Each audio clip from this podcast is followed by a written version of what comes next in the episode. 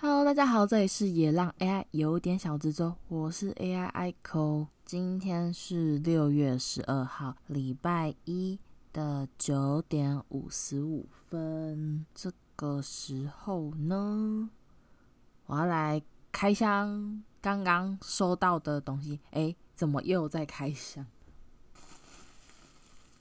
我也不知道，就之前好像上个月订的吧。今天他就送到了，刚好跟我今天要讲的东西有那么一点点的关联。嗯，好，马上来开吼。它本来是装在纸箱里面，我打开纸箱的时候有点吓一跳，因为我印象它东西应该不大，所以我想说就是可能顶多用个那种塑胶袋装着吧，感觉应该很小。结果没想到居然用纸箱装着。结果打开之后，嗯，两个便当盒，我傻眼，想说，嗯嗯，不对啊，我记得我买的不是这个吧？我现在把它打开来，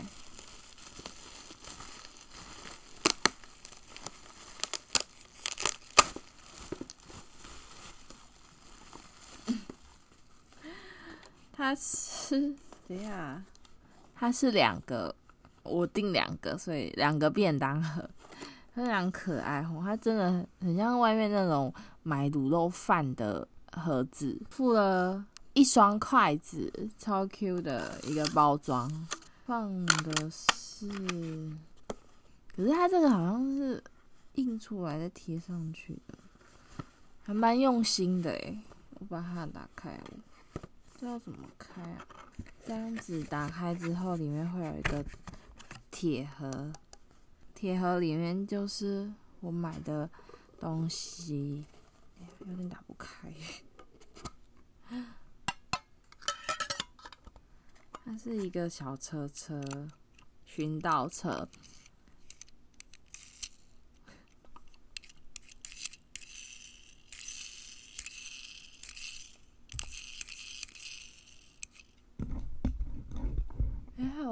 还有笑脸呢，做的跟那个台铁出的一些火车 很像哎，只是它比台铁出的那种火车要该更小一点，好可爱。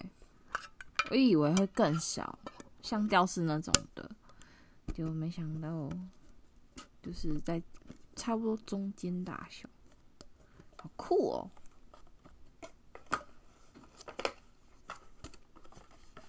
它后面写什么？TR Company，他已经把他自己变成台铁公司，已经把他把台铁已经公司化了。嗯，乌日诶，铁道故事馆，哇，酷哦。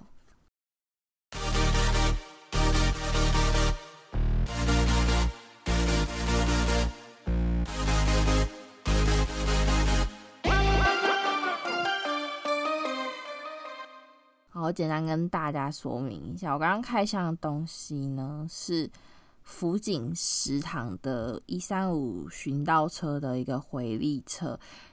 因为福井食堂，嗯、如果前几集制作铁路旅游有认真听的话，应该就知道他们家是在做便当的，所以他这个寻道车的包装就是结合他们他们的店的一个特色。它是用便当盒装着这个寻道车的东西，还蛮酷的，很有趣。刚好因为六月二十一号是这一台一三五寻道车的六十八岁生日，然后我现在六月十二号在录制这集，还蛮蛮酷的。感觉这样的话，我六月是不是要再去社头吃一下鸡腿便当？最近的话也有看到。呃，脸书上面的消息是说，新营糖厂好像要让胜利号复驶，会是开周末的第一台车。我光看到消息就觉得好想要去搭哦，就是因为没有搭过，我之前只有搭过五分车，红色的那种，所以还蛮想搭看这种比较不一样的巡道车，不知道是什么感觉。我之前有在二水。有比较近的看到那个一三五号这台巡道车的内部的样子。所以胜利号我没看过，但是也会蛮好奇的。最近我好像有发现很多弟弟妹妹，他们好像都毕业了，就恭喜耶！恭喜大家，无论是高中毕业还是大学毕业，其实大家都即将迈向一个新的里程碑。唱一下《啾》，然后再卡哇伊的《ごめんね》，一切好事就是都会发生吧。我乱讲的啊，就是看到那个熊中他们在唱什么“かわいくてごめんごめん”，かわいくてごめん， 就觉得有点嗯嗯嗯嗯嗯，算你厉害。对对对，我好像有分享那个影片在线动上面，如果大家看到的话，应该会觉得嗯蛮有趣的。那也是因为很多学生都毕业了嘛。在这个毕业空窗期，除了一开始玩乐之外，后面就开始找打工了。毕竟要有一点钱钱才可以出去玩啊。最近的话，我们公司就来了几个妹妹，我就想到说，阿姨，我当年高中毕业的时候啊，我的我的那个第一份打工是在木地板工厂打工，木地板。我会讲它是木地板，因为它就是一片一片，要把它包装起来啊，就是人家送去人家那种装潢，会把那一片一片拼在地上，就那种土法炼钢，它是那种算算实木吗？我也不知道。对，反正就很多木板。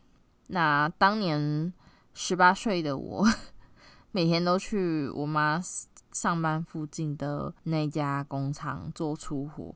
没有冷气啊，要做的加工的话，就是有我前面提到的包装那些木地板，还有把刚磨好的木地板用风枪把上面有很多大量的木屑粉尘把它吹掉。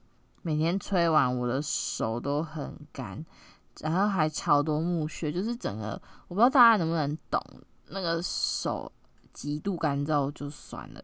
还会有很多粉尘在你手上，很干。有时候太干会觉得手有点痛。除了吹那些粉尘之外，我们的工作内容也还会有包装木地板。木地板虽然是木头，但是他们加工会有喷漆。啊，喷漆的话，可能其实乍看之下都是木头色，但是。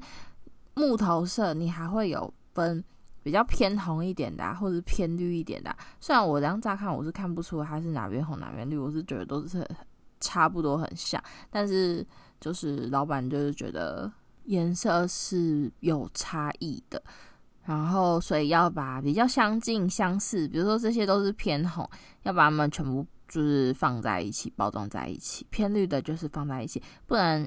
一片红一片绿，他们可能会觉得说这样就不够整体性。对，每天每一天的工作就是这一些加工，有点像加工的东西，也有时候也是要把木板送去输送带上面打磨，反正就是非常多不一样的工作，但是都是脱离不了木地板。那当时候最常遇到的职业灾害就是手指头被那个木头的刺去戳到，很就是会有一种很奇怪的感觉，然后很不舒服。当时候工厂有个阿姨，他们都说她很会挑那个刺，所以只要手被戳到，就是去找阿姨。以上的分享呢，就其实仅仅只是我看到这些清纯的妹妹，然后就想。靠北一下，我当年一毕业为什么就去做苦工这件事情？那大家还有印象自己刚毕业的时候跑去做什么打工吗？因为我突然想到我，我、欸、哎，我这样子一毕业就去做木地板，其实我也蛮蛮酷的。一毕业就去做粗活，不过当时候我做我做这个，我本来很哀怨，想说为什么我一个柔弱的女子要来这边。做木木地板，结果后来好像隔没几个礼拜，有一个妹妹，好像也是暑假很闲，然后被他妈送过来，我就找到同伴跟我相依为命，我就觉得我的我的心情好一点。既然说到高中毕业，那么我也想把我高中老师给的我一个呃，你大学必做的事情分享给呃，可能有高中毕业的弟弟妹妹在听。那就如果有刚好听到，算你赚到，那就是一定要去环岛一次。当年蠢蠢的我，就算上课都没有很认真的在听课，但还是有把老师讲的这句话放在心里头。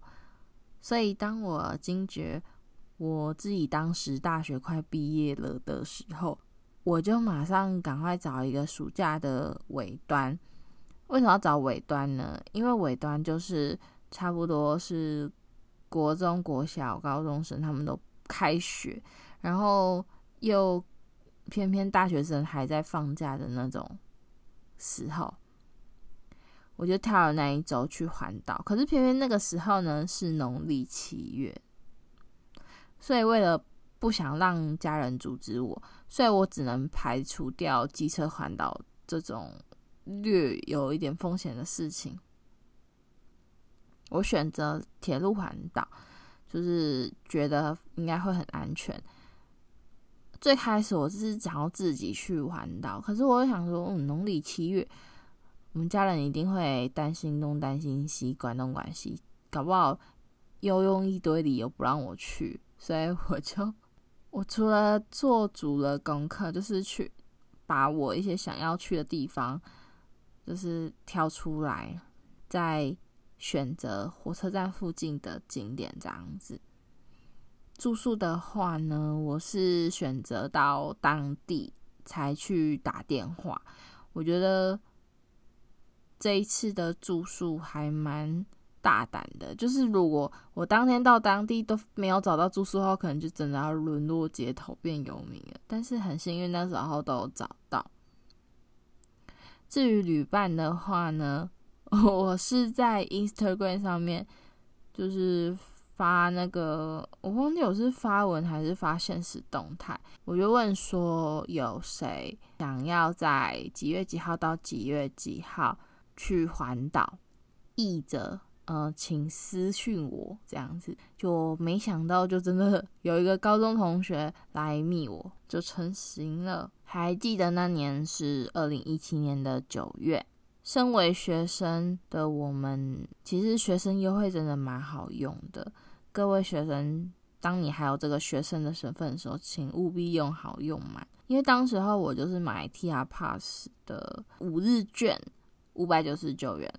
我们这五百九十九元，虽然对学生来讲不便宜，可是它是我们这次主要环岛的一个路费，就是基本的路费。一票在手，火车搭好搭满，从台湾的最南到最北之类的。除了有一些什么泰鲁格普悠玛不能搭之外，好像其他都是可以搭。而且我们也没有很赶时间，就是行程其实没有排很满，所以就很悠哉的，就是可以搭区间，慢慢慢慢慢慢的从台中新乌日先搭去台南玩一下。而且我们好像那时候我安排行程是跑去台南，其实主要是要去吃丹丹，就是好像也没去什么地方，之后就马上又继续搭火车要去高雄这样子。我觉得可能光听就会觉得当时候排那个行程还蛮疯的。其中我今天比较想要拿出来分享的是当时候环岛旅行的第二天的一个行程。当时候傻傻的我啊，其实我那时候是有搭到电气化南回电气化之前几个月的车，但是我是一直到这几天我看了《南方寂寞铁道》这部纪录片，我才恍然大悟说，哎，原来我当时候跟旅伴搭车途中，有时候会遇到很多日本人一直在拍火车。当时候也有人跟我们讲说要把握最后的机会什么的。当时候似懂非懂，就好像有听到什么什么，这是最后的一个还没有电气化的一段路程什么的，就是听得似懂非懂。想说，哦，原来是因为还没有电气化，所以才会看到比较多不一样的车。我那时候当下搭车是这样想，直到看完纪录片，我才恍然大悟，才稍微真的拼凑起一些东西来。我真的觉得我那时候到现在的这么久的恍然大悟的时间，我真的反射弧非常长。当时候的第二天行程，我们是安排说从高雄火车站出发到枋寮、蓝皮还是普快。然后是三六七一次跟三六七二次，我们那一天搭的是三六七一次，所以那个我记得那时候从高雄搭到芳寮，要直接从下车的月台冲到对面的月台。当时候我好像没有另外买票，因为那个 TR Pass 好像是可以直接搭乘的。不过我现在回想起来，我真的觉得我当时候其实应该要另外买票，因为这样才可以留下来当纪念啊！现在根本就没有三六七一次，好吗？但是我当时候我比较在意，应该是说我比较我一直担心的点是，我怕我们搭不到三六七一次，所以就是那个转乘时间很赶。一下车的时候，一一到一刚到芳寮站，马上就拎着那个高雄车站买的铁路便当，狂奔要奔到对面的那个月台，要搭蓝皮普快。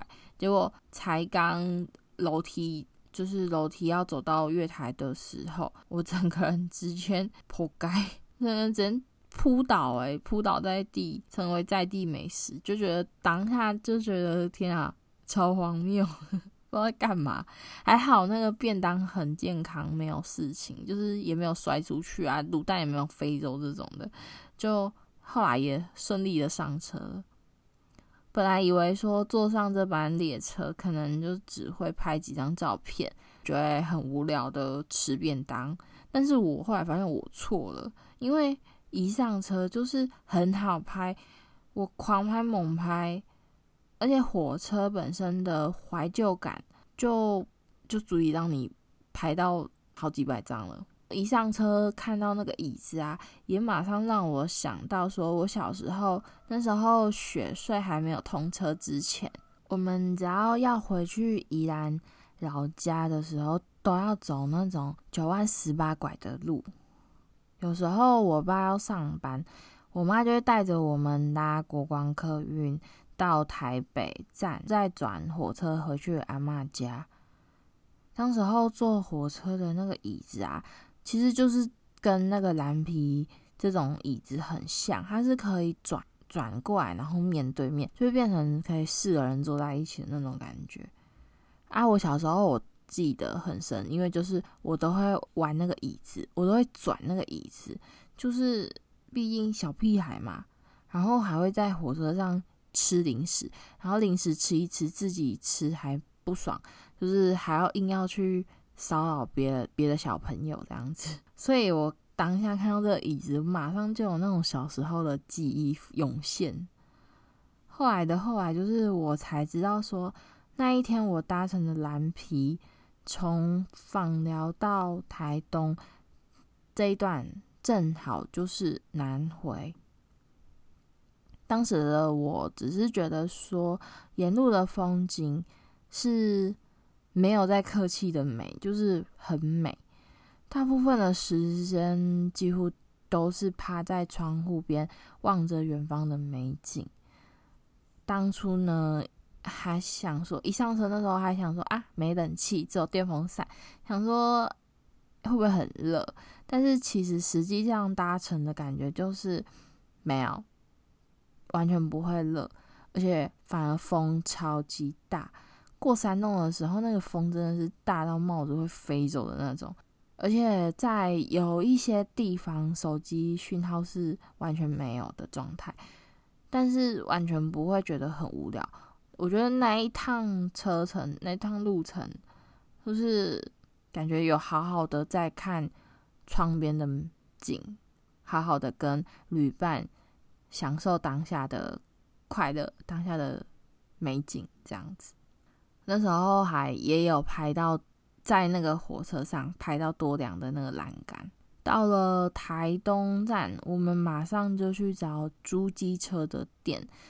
其实我们要去的那个地方是要搭去太麻里车站再过去会比较近，但是因为我不确定说太麻里到底有没有租机车的店，所以最后就是决定说好，那没关系，一样就是台东下车，台东住机车，直接从台东骑去太麻里，还行吧？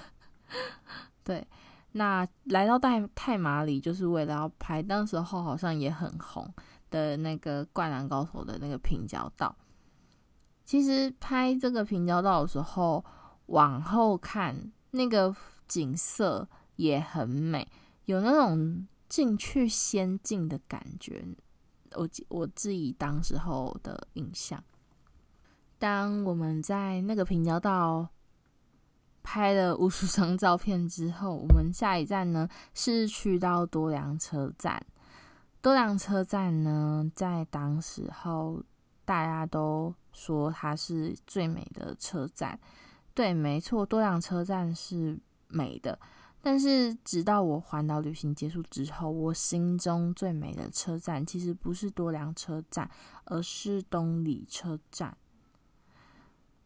多良车站那边上去有一块空地，是有在卖明信片，我就挑了我搭的蓝皮列车奔驰在多良车站的一张照片的明信片。本来是想说，哎、我要带回家去写，就后来发现说，居然有临时邮局，而且有戳章的，我马上坐下来写。拜托，这个机会很难得哦！我以前想要寄那些鬼章啊，还是什么的，都要自己寄信、寄明信片去那个临时邮局，然后还要付回邮，反正就是很繁琐。这边现场就有戳章可以寄，当然一定要马上寄、啊！拍完之后，寄完明信片就跟旅伴回到了台东车站。那也要开始寻找晚上要睡觉的地方。很幸运的是，我们有找到一家民宿，它是在富里车站。结果我们一出车站就是超黑的，想说到底来到了什么乡下地方？就是想说，嗯，会有人来带我们还是什么的吗？就是很未知的感觉，也有一点不安。但是早上起来之后，绕了一下周边，就觉得这边真的好熟悉，很赞，然后感觉是一个很有故事的地方，也很有趣。住了一晚，还有送早餐券，可以自己去街上买早餐，觉得很划算。而且我记得我们那一天晚上好像还有烟火，就是觉得诶，很酷的一个体验。以上呢，就是我。第一次拜访南回的一个小冒险的过程，突然又想起这些事情，就是因为刚刚看完那个纪录片，我已经二刷了哦，就突然想到说，原来我还有过这样的一些记忆碎片，这些事情都曾经发生过，但是在我我的时光继续流逝的时候，这些碎片好像。因为看了这个纪录片，所以又被我摸到了这些碎片。那我就把这些碎片又把它拿出来分享给大家。像纪录片说的嘛，有故事就有记忆。台铁这一块，我相信一定很多人都有跟铁路有关的故事，所以我我也相信说，大家可能看了纪录片。一定都会多少唤起你脑袋的那个跟火车、跟铁路、跟车站有关的故事。其实也像我之前讲的嘛，以前不知道这些，本来以为理所当然的事物会一直持续着。我小时候都一直觉得，嗯，这台火车会一直开，就觉得我相信它会一直持续着。直到这几年，我才开始有意识到说，哎。原来这台火车会离开，会被报废，会退役。慢慢的，就也开始拿手机开始乱拍火车。我自己也不知道说我应该要拍什么，但是我知道说有一些事情我很幸运的有经历过、体验过，所以或许我可能从现在开始，我要开始留下一些记录。来记得这些曾经存在的事情。这好像是我现在必须要做的事情。那追逐火车的时候，我每次都有一种自己也被时间追赶的感觉。而且我老实说，我那时候看，我不知道，我也不知道我我的哭点那么低，就是纪录片的一开始，我才看没几台火车吧，我就开始觉得哦，眼眶有一点有点水。但是我没有，我没有哭，我只是觉得哦，有点感动这样。对，好，好，那来进到歌单时间。今天的歌单都是纪录片里面的歌。其实，其实大家都只关注在纪录片，但是我我也觉得说，大家应该要关注一下这部纪录片，请到的是陈明章老师。陈明章老师他已经好像出了第五张专辑的样子，然后这张专辑叫做《人生舞台新黑猫歌剧团》。但是这个陈明章老师他的歌呢，他好像都没有上架到串流平台，因为我自己用 Spotify 上面是搜不到他的歌，所以我到他的网站去看，发现说还有另外卖他自己的歌，一首哎，如果你要电子档的话，一首要三十块这样子，那不贵。那最新的这个专辑的话呢，它出的是卡带黑胶 CD 唱片，跟那种随身碟里面可能有塞一些音档这样子。我就想说，嗯，我是想要买卡带，可是如果我想要在车上听的话，那我要怎么听呢？对，反正所以我就还在犹豫，想还在思考说我要买哪一个，因为我觉得我在看这部纪录片当下，对于听觉的那个感受，我觉得是很舒服的。就是觉得这部纪录片拍的不错，但是我觉得音乐的帮衬，音乐的音乐也是还蛮重要，配乐也是蛮重要的一个焦点，一个闪亮点。对，好，那讲一下推荐的歌单哦。那个第一首是陈明章老师的。思念的火车雾公公，然后第二首也是陈明章老师的《南方寂寞火车》，第三首呢是我另外找的村子的《往南火车》。嗯，好，以上就是这次的分享。那我好像还没有讲这次的主题吼，这次的题目就是，请在片尾名单倒数第五排找到，也让 AI 有点小执着。我们下次再见拜拜。